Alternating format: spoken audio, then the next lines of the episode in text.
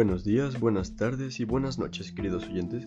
Bienvenidos ustedes a su podcast favorito sobre la teoría de la personalidad. Esta vez traeremos temas nuevos y espero que sean todos de su agrado.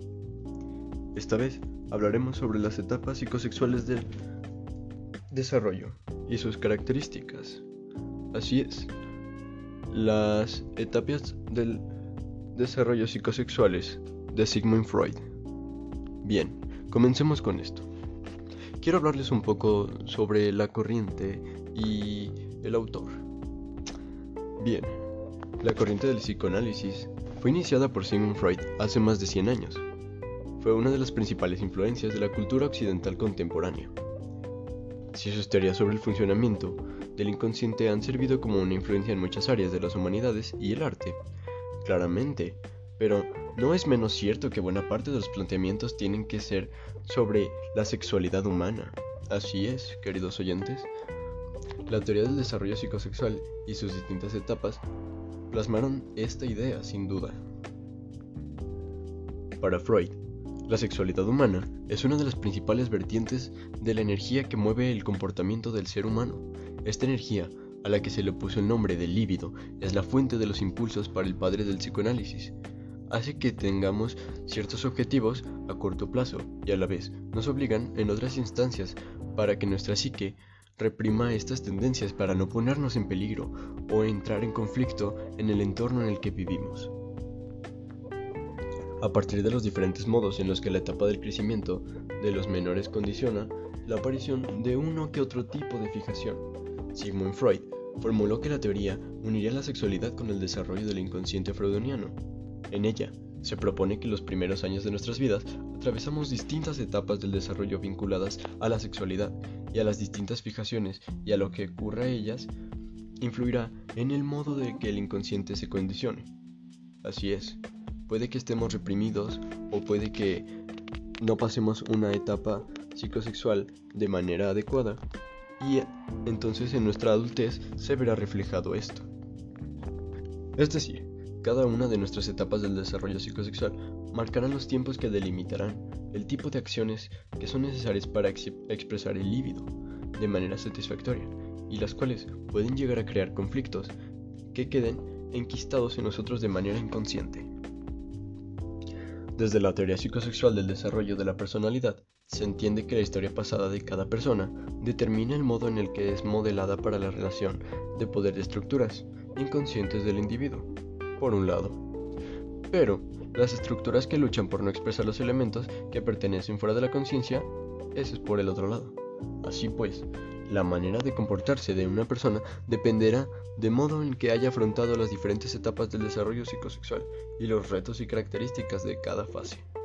Como para el padre del psicoanálisis, el líbido es asumido como el tipo principal de energía que mueve a estas personas. Esto es importante, ya que estos retos y conflictos de cada fase de maduración tendrán una vinculación más o menos velada por su manera de experimentar la sexualidad.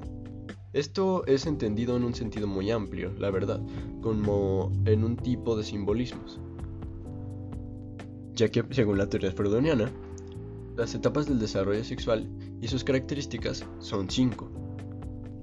Empecemos con la etapa oral, que es desde el nacimiento hasta los 12 o 18 meses de edad. La principal fuente del bebé incluye las actividades orientadas hacia la boca, como succionar, morder o alimentarse.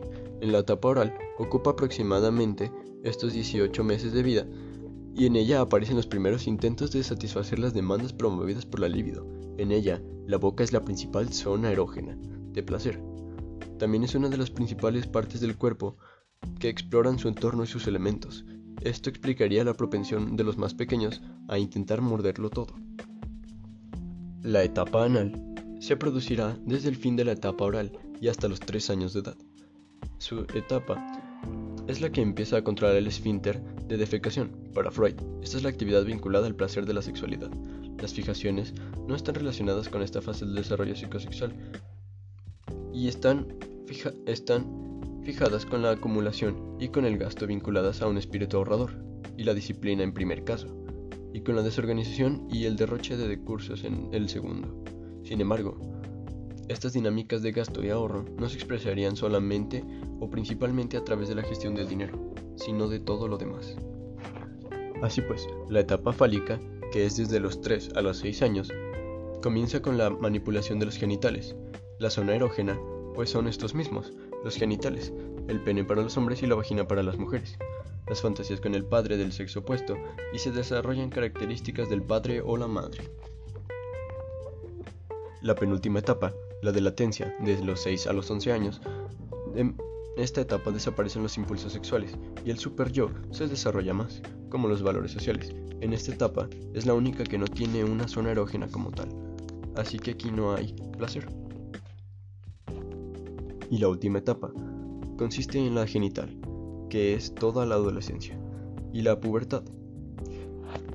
Son los impulsos sexuales y se integra una sexualidad adulta y madura.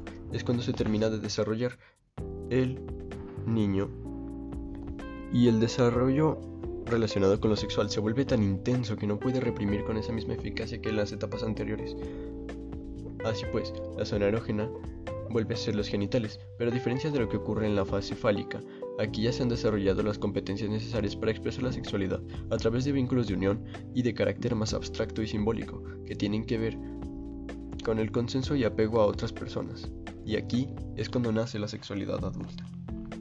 Y bueno, ahora ya sabemos un poco más sobre las etapas psicosexuales, sobre cómo el adolescente vive una buena vida, pero sin embargo, si al niño en cada una de estas etapas se le restringe o se le priva de algo así, pues siempre se verá reflejado en los adultos.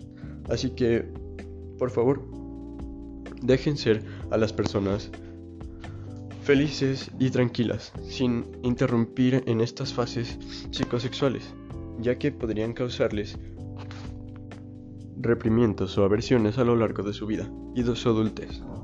Bueno, pues hasta aquí el podcast de esta semana. Me despido con un fuerte abrazo y espero volvernos a ver próximamente. Un saludo y nos vemos en la próxima.